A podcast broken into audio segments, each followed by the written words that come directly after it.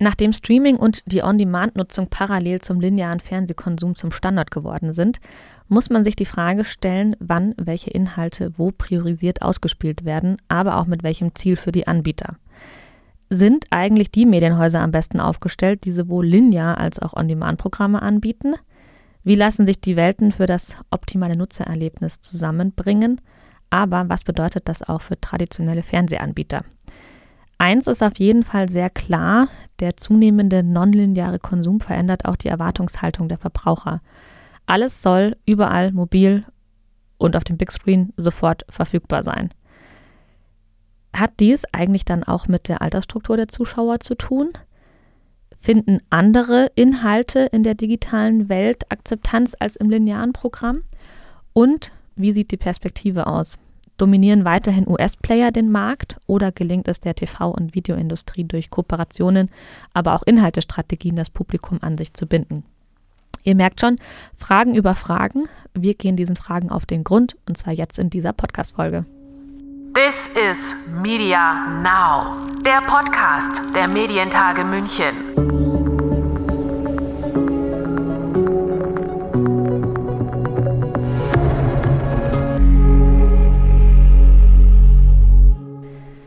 Mein Name ist Kerstin Deixler und ich begrüße euch ganz herzlich zu dieser neuen Folge von unserem Medientage München Podcast.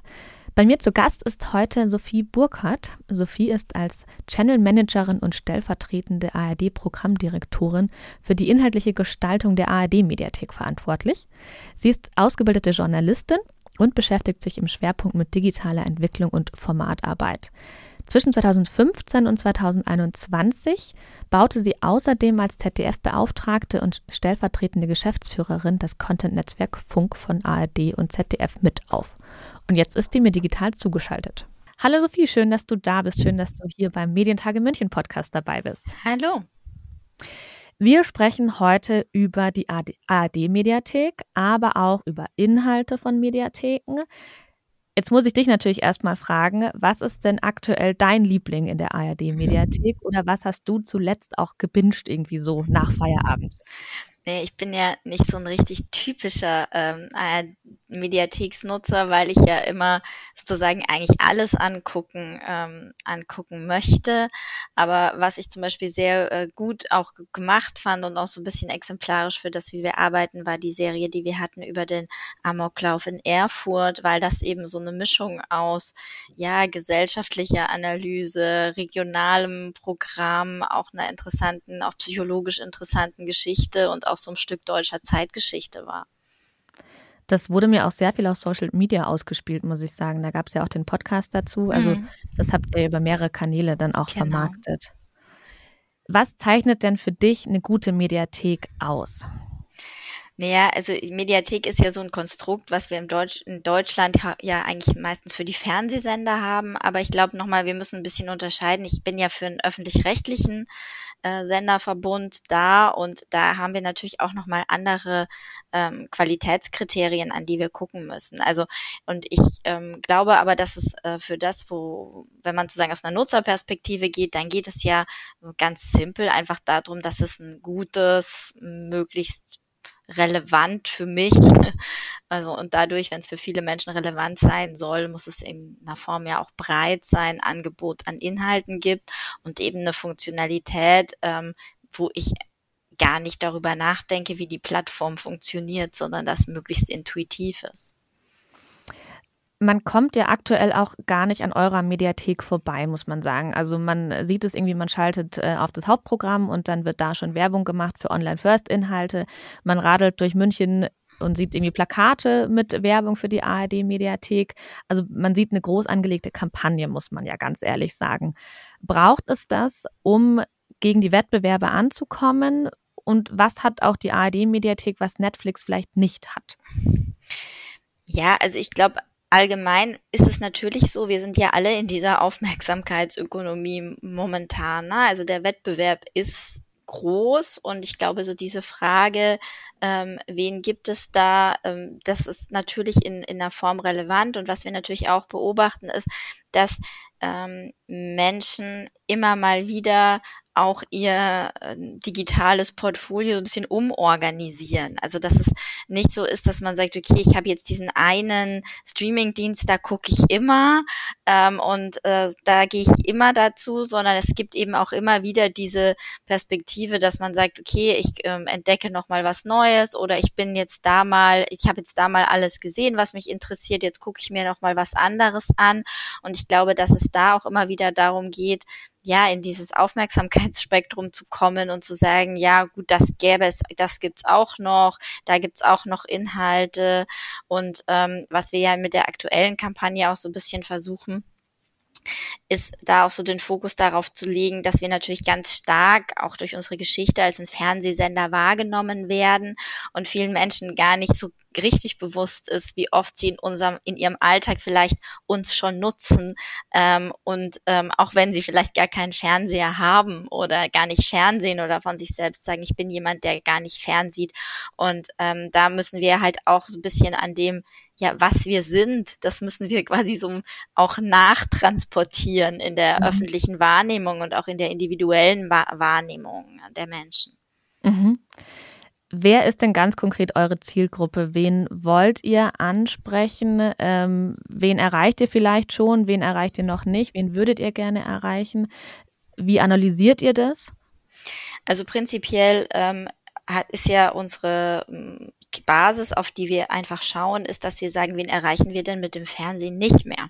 Mhm. Ähm, und da gibt es ja in den letzten Jahren eine sehr, sehr ähm, beachtliche Entwicklung, ähm, nämlich dass wir im letzten Jahr erstmalig auch die Situation haben, dass auch bei den 30 bis 50-Jährigen ähm, die Nutzung zwischen Streaming-Nutzung und TV-Nutzung quasi gleich aufliegt.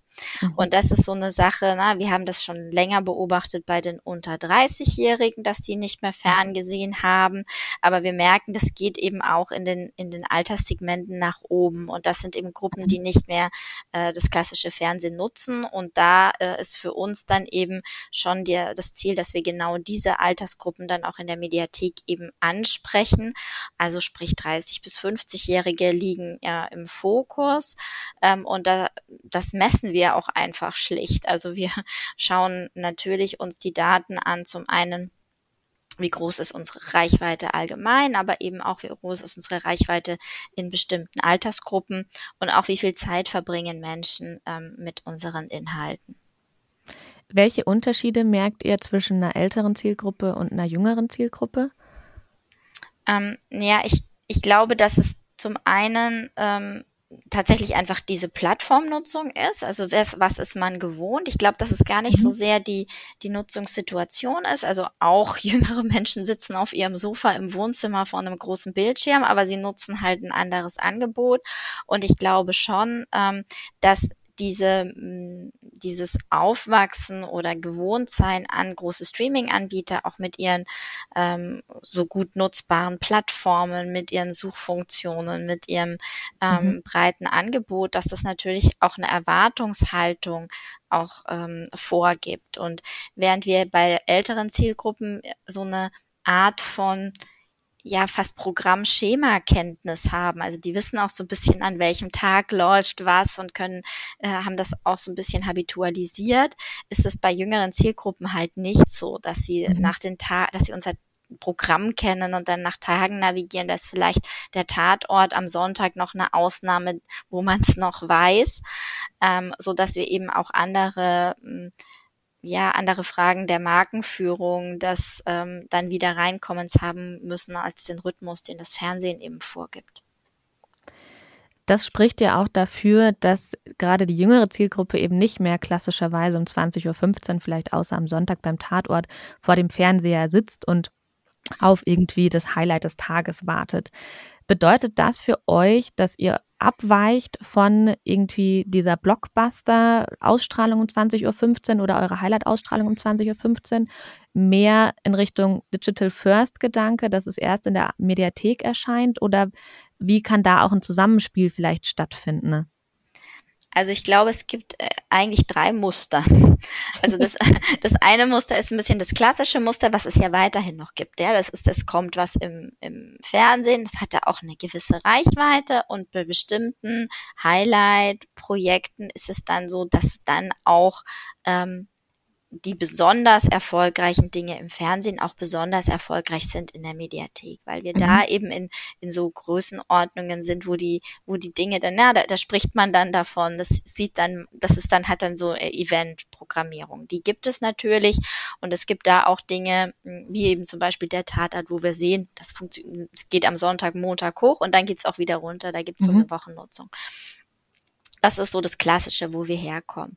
Was wir aber jetzt ähm, immer stärker ähm, haben, sind zwei Dinge. Zum einen, dass wir natürlich die Mediathek als eigene Plattform beplanen und dafür eigene Mengen denken. Also für uns ist ja total wichtig, dass wir das ganze Jahr hindurch immer wieder attraktive Inhalte mhm. haben. Und das können wir auch mit dem TV-Programm nur zum Teil leisten, weil das TV-Programm ist da auch anders. Es gibt zum Beispiel lange Sommerpausen. Ja. Ähm, so dass wir da eine eigene Planung auch haben und auch eine eigene Highlight-Planung haben und da auch eben andere Programme haben, die eben zum Teil zwar dann auch im Fernsehen gesendet werden, aber nicht an so prominenten Plätzen. Und dann, glaube ich, gibt es einen dritten Weg und den halte ich auch für sehr zukunftsfähig, nämlich dass ich das Fernsehen durchaus auch für also ich glaube, das Fernsehen hält auch einiges aus. Und ich glaube, viele Dinge, die man gerade mit dem Verändern der Sehgewohnheiten dann für eine digitale Plattform produziert, kann man auch ausstrahlen. Aber mhm. dann ist es eben andersrum. Also es ist eigentlich produziert dafür, dass es eben vor allem über die Mediathek sehr gut funktioniert, aber es ist eben auch ausstrahlbar. Mhm. Kann man es auch irgendwie schaffen, beide Welten zusammenzubringen? Seid ihr da dran oder ist das jetzt sozusagen schon auch die Lösung, dass man schaut, welche Inhalte funktionieren im Linearen, die bringt man in die Mediathek und welche funktionieren in der Mediathek und versucht die dann auch nochmal ins lineare TV zu bringen oder gibt es noch andere Ansätze bei euch? Ich glaube, es ist einfach, es wird nie wieder so einfach, wie es ist, war, einen Kanal zu haben, sondern man muss einfach diese Komplexität mitdenken mhm. und das für jedes Genre, es ist auch extrem genreabhängig, mhm. was wie geht ähm, und für, für jede wahrscheinlich dann auch wieder jede Generation, weil da nutzen sich ja derweil dann auch wieder die Nutzungsgewohnheiten ähm, neu justieren. Ich kann mir vorstellen, ihr seid konstant auch dabei, die Zielgruppen zu beobachten, um genau auf solche Sachen auch reagieren zu können, weil sich eben auch so viel verändert vom Nutzungsverhalten, von den Interessen, von den Genres, von den Inhalten. Ja, also wir äh, gucken natürlich schon stark einfach auf die auf die Trends in der in der Nutzungsentwicklung ähm, und versuchen natürlich auch so ein bisschen zu prognostizieren. Okay, wo geht das hin? Ähm, weil äh, das ja auch gerade bei größeren fiktionalen Produktionen hat man ja auch Vorläufe. Mhm. Bei euch gibt es ja eine spezielle Sondersituation auch. Ihr habt ja zum einen die einzelnen Sendeanstalten, die natürlich gerne möchten, dass ihre regionalen ähm, Inhalte ganz oben in der Mediathek sind oder am besten auffindbar sind. Andererseits gibt es überregionale Angebote, die natürlich genauso gespielt werden müssen, die genauso gefunden werden müssen. Wie schafft man denn das? Also das ist ja so ein bisschen immer die Frage, was möchte der Nutzer, was möchte die Nutzerin, wie finden die am besten ihre Inhalte? Gibt es dafür eine Lösung? Was ist da die Komplexität und wie schafft man das vielleicht auch äh, daran zu gehen?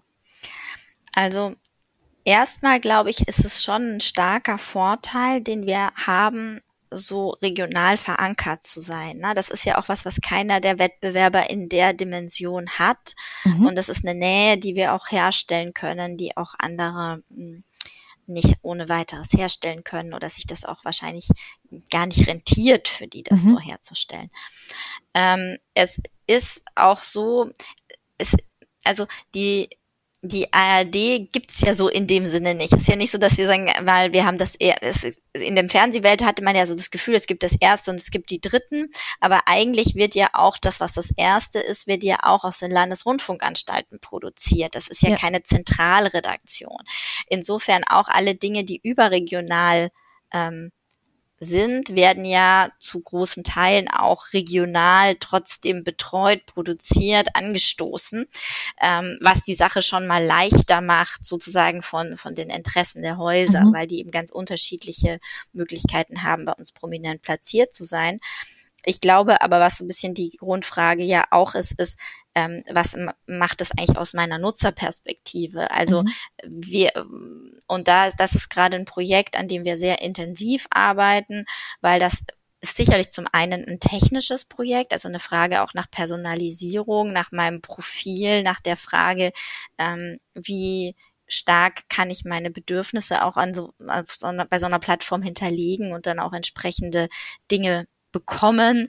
Mhm. Ähm, und ähm, auf der anderen Seite aber ja auch nach dem Angebotsportfolio, ähm, was das dann ist. Das ist ja, also die Regionalität ist ja gerade in der ARD auch oft eben in, in den Radioprogrammen zum Beispiel deutlich spürbar und so. Und ich glaube, da den Kern dessen, was, was regionale Identität bedeutet, in ein Streaming-Angebot zu transportieren, mhm. ist sicherlich auch ähm, nochmal ein konzeptionelles Thema, an dem wir gerade arbeiten. Du hast gerade schon das Thema Personalisierung angesprochen. Das macht man ja vor allem auch aus dem Grund, um die Nutzer zu binden. Wie schafft man es insgesamt, die Leute bei Laune zu halten? Wie schafft man langfristig auch eine Bindung von den Zuschauern und Zuschauerinnen? Ja, also ich, ich, ich fühle mich immer total schwer mit, wie schafft man, weil ich glaube, wir sind ja echt in der Arbeit, ne? Also mhm. wir sind ja noch nicht an dem Punkt, ähm, dass wir sagen, das funktioniert schon alles total perfekt und wir haben die perfekte Plattform mit den perfekten Inhalten. Wir machen eine, es ist eine sehr dynamische Entwicklung, in der wir vor allem in den letzten Jahren äh, richtig stark gewachsen sind. Mhm. Aber an vielen Stellen ähm, müssen wir auch noch, sind wir auch noch dran, Dinge zu, zu verbessern. Und ähm, ich glaube tatsächlich, dass die Frage nach so einer Art von, von Bindung oder Loyalität äh, ist natürlich auch eine Frage, am Ende von Programmqualität natürlich. Also ist es wirklich so, dass ich mich darauf verlassen kann, dass ich da immer was finde? Gibt mhm. es vielleicht auch bestimmte Dinge, die ich so gerne mag, äh, dass sie Teil von meinen Routinen in irgendeiner Form sind, weil ich eben an einem bestimmten Wochentag oder zu bestimmten Anlässen bestimmte Dinge nutze. Also ich glaube, dieses Verwobensein von meinem alltäglichen Leben und der Mediennutzung spielt auch eine große Rolle bei der Bindung, aber eben auch Menschen? Also gibt es mhm. Menschen, denen ich vertraue? Gibt es äh, Leute, die ich gerne sehe, die ich gerne zuhöre, an, an die ich mich auch quasi medial wende? Wie, wie ist da die Kommunikation auch in irgendeiner Form? Weil wir sind ja nicht nur Sender, sondern sind ja Bestandteil von Kommunikationszusammenhängen. Und ich glaube, da ähm, spielt da ganz viel Musik. Das äh, kennt man, glaube ich, von sich selber, wenn jemand eine Serie empfiehlt oder auch irgendwie eine Doku oder sowas. Ich bin da so der Typ, ich schreibe mir das immer direkt auf, mhm. ähm, weil man hat immer diesen Moment, wo die Serie zu Ende ist und man denkt sich so, was schaue ich genau. als nächstes und dann kann man irgendwie da nachschauen. Also auch die Doku über den Amoklauf werde ich mir jetzt auf jeden Fall anschauen, weil ich hatte sie eben noch nicht gesehen. Mhm. ähm, Du hast ja deine Vergangenheit bei Funk. Jetzt hast du gerade schon gesagt, ihr seid ja eigentlich noch so mitten im Prozess. Es läuft eben noch nicht alles perfekt. Was kannst du mit einbringen von deinen bisherigen Erfahrungen? Was kannst du mitnehmen? Wie stellst du dich der Herausforderung, dass eben jetzt eigentlich alles noch so ein bisschen im Flow auch ist und im Prozess? ich glaube, dass was ich halt irgendwie gelernt habe, ist, dass das normal ist. Also ich glaube, das ist ja, das ist an, an allen Stellen. Ich glaube auch nicht, dass es endet irgendwann. Mhm. Also dass wir irgendwann so sind, wo wir sagen, jetzt ist aber alles perfekt, sondern ich glaube, das ist halt irgendwie die Welt, in der wir hier sind, ne? dass wir sagen, okay, wir wir, ähm, wir gehen mit einer bestimmten Methode ran, auch wenn wir jetzt noch, wir, wir haben nicht die Lösung schon dabei und müssen sie nur umsetzen, sondern wir müssen mit einer bestimmten Methode in der Misch Mischung aus Analyse eben von äh, Nutzerbedürfnissen, äh, von ähm, technologischen Szenarien und aber eben auch von der Frage, und das ist schon was, was wir bei Funk auch stark gemacht haben, was ist eigentlich mit denen, die unsere Programme machen. Na, mhm. Also wie, wie kann man eigentlich einen Raum schaffen, in der man, in dem man auch gerne kreativ ist, in dem man seine eigenen Ideen verwirklichen kann ähm, und in, an dem man auch gerne mitarbeitet, weil am Ende kann man Programmqualität nicht planen. Mhm. Das äh, ist ein gutes Stichwort. Programmqualität. Wie sieht denn, wahrscheinlich kann man es auch nicht sagen, der optimale Inhalt aus für eine Mediathek oder gibt es mehrere verschiedene? Man weiß es mit Sicherheit nicht vorher. Es gibt wahrscheinlich Sachen, da kann man sagen, Sport oder Tatort, das äh, funktioniert irgendwie ganz gut. Gibt es trotzdem Kriterien, an denen man das so ein bisschen festmachen kann? Hm, ja, ich glaube schon, dass es bestimmte Kriterien gibt, ähm, die sich eher so auch aus der Nutzungssituation ähm, ableiten lassen. Also was wir ja, was uns ja unterscheidet, auch ein bisschen an Abgrenzung wieder vom Fernsehen. Im Fernsehen habe ich diese Situation, dass jemand in ein Programm reingerät, weil er halt einschaltet und dann ist er da drin und ist mittendrin und entweder es packt ihn oder er ist wieder weg mhm. oder er kommt wieder zurück. Und wir haben ja in der, in der digitalen Welt ganz allgemein so eine aktive Entscheidung, dass ich unter einem sehr großen Angebot mich für eine Sache entscheiden muss. Mhm. Und ich glaube, da haben eben alle Inhalte einen Vorteil, die das schon relativ schnell auch annoncieren können. Also wo man mhm. irgendwie klar hat, was schaue ich, wenn ich mir jetzt dafür entscheide, was ist denn eigentlich, was bekomme ich da, auf was lasse ich mich da ein? Ich glaube, dass das ein ganz wichtiger Punkt ist, äh, diese, diese, diesen Kern rauszuarbeiten und auch wirklich schon darauf zu gucken, dass dieser Kern schnell spürbar wird. Am besten eigentlich sogar, bevor man das Video gestartet hat, ne? dass mhm. man schon ungefähr weiß, äh, das kennt ja auch jeder so für sich, man, es ist, man nimmt sich ja nicht so viel Zeit für die Entscheidung und diesen, diese Annonce relativ schnell machen zu können, glaube ich, macht einen guten Inhalt mal am, am Anfang aus. Ähm, und ich glaube schon auch, dass die wenn ich mich dann auf was einlasse, dann man sich ja auch eher auch auf längeres einlässt. Also dass man dann sagt, okay, ich, äh, treffe jetzt diese Entscheidung und dann treffe ich die eben nicht nur für fünf, sechs Minuten, sondern dann treffe ich die vielleicht für diesen Abend oder vielleicht auch noch für ein paar Folgeabende, weil ich mich dann mhm. mal darauf einlasse. Und das, glaube ich, ist auch noch mal eine andere Form von, von Mediennutzung man will sich ja vor allem nicht nochmal entscheiden. Das ist, finde ich, immer, dass man genau. ist dann genau. froh, wenn man es gefunden hat, was einem gefällt, äh, weil dieser Entscheidungsprozess, man kennt es, glaube ich, oder jeder kennt es, man surft dann ein bisschen rum und schaut sich irgendwie Trailer an und ist dann super froh, wenn es einem gerade gefällt und man sich eben dann nach fünf Minuten nicht nochmal neu entscheiden muss. Genau, genau. Welche Formate probiert ihr denn neu aus oder welche neuen Wege geht ihr mit euren Produktionen? Also ne, wir haben ja tatsächlich, wie stellen wir so ein eigenes Planungsportfolio zusammen an ähm, Dingen, die wir zum einen natürlich im, im Fiktionalen ähm, ausprobieren, wo wir halt äh, serielle Pro ähm, Produktionen haben, wo es auch so ein bisschen darum geht, ähm, auch andere Lebensrealitäten, also unterschiedliche Lebensrealitäten abzubilden. Ähm, wir werden jetzt mit äh, How to Dad eine Serie haben über äh, junge Väter.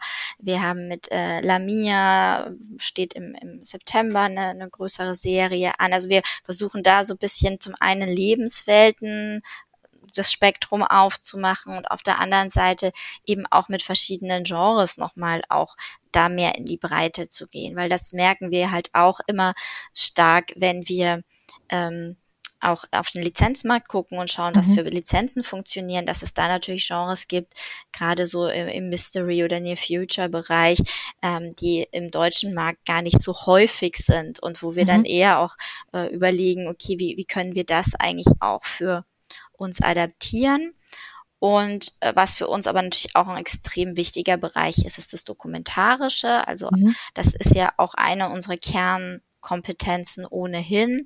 Aber dieses Genre auch tatsächlich, glaube ich, hat auch deshalb nochmal an Bedeutung gewonnen, weil die Formen von Journalismus ja traditionell auch oft Magazine waren, die sich ins Digitale nicht so gut übertragen lassen, so dass wir da eben auch Wege finden müssen.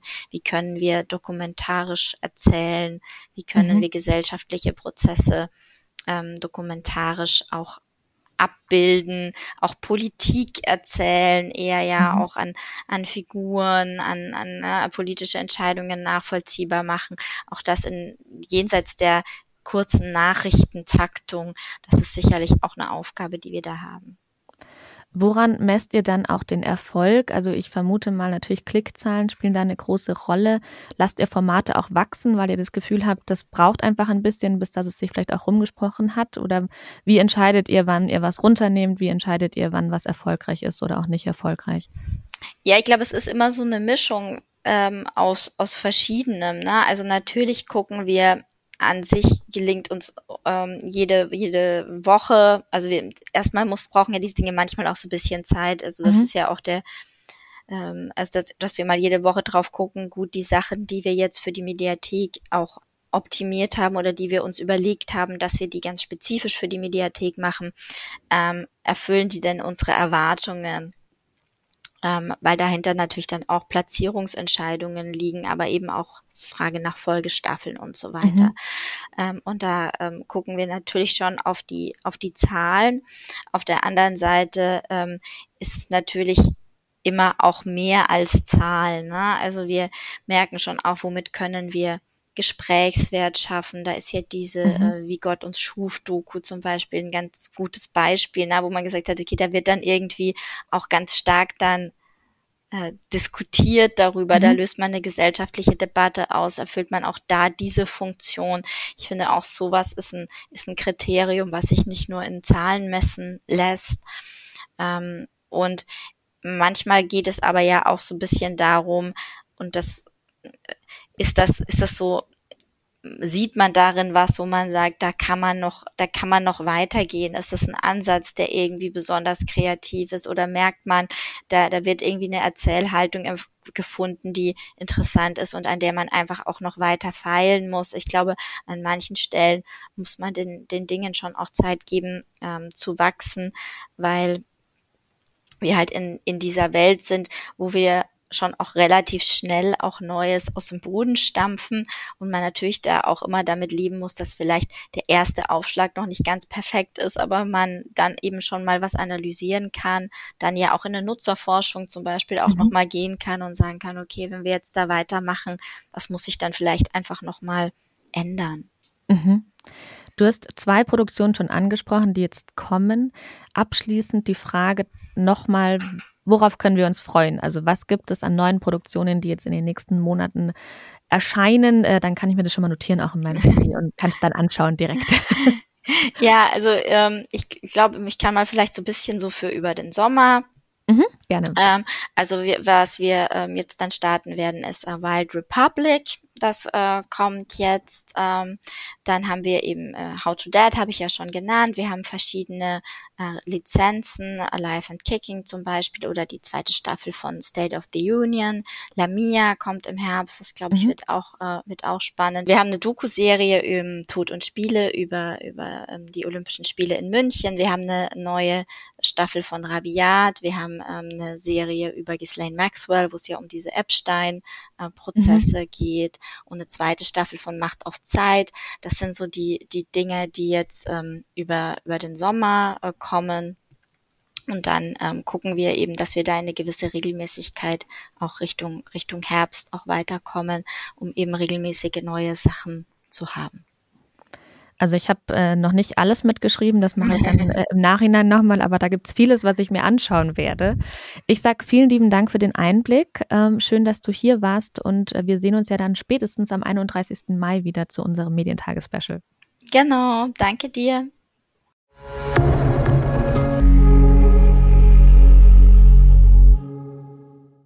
Wie gerade schon angekündigt, Sophie wird dann eben auch am 31. Mai bei unserem Medientage-Special Connect the Future of TV mit dabei sein. Da spricht sie zusammen mit dem Geschäftsführer von Join, Tassilo Resig, über Strategien für die optimale Ausspielung von Inhalten. Das Medientage-Special findet dieses Jahr endlich wieder live und vor Ort hier in München statt. Ähm, wir sind da in der Isar-Post, mitten in der Innenstadt, in der Sonnenstraße. Es gibt auch noch ein paar Tickets, da packe ich euch auf jeden Fall den Link natürlich hier in die Show Notes. Und ihr könnt euch auf diverse Experten und Expertinnen freuen. Beispielsweise die Keynote hält Richard Burton. Der gibt einen Überblick über den Markt, also was passiert gerade im Bereich New TV und Connected TV. Der ist der Executive Director und Co-Founder von Ampere Analysis. Wir haben viele weitere wichtige Experten und Expertinnen mit dabei. Es gibt wirklich da einen, einen guten Einblick, was den, den Markt gerade bewegt. Wir haben aber auch wichtige Partner mit dabei. Die könnt ihr auch vor Ort treffen. Also da sind beispielsweise die BMT wird dabei sein, Freewheel wird mit dabei sein, Goldbach, Paramount, Smart Clip und Warner. Die werden auch kleine Ausstellungsflächen vor Ort haben. Da könnt ihr dann auch wirklich die Ansprechpartner treffen. Und wir freuen uns, dass wir einfach wieder vor Ort sein können. Also besorgt euch ein Ticket, kommt vorbei. Den Link findet ihr, wie gesagt, in den Show Notes und dann sehen wir uns spätestens am 31. Mai. This is Media Now, der Podcast der Medientage München.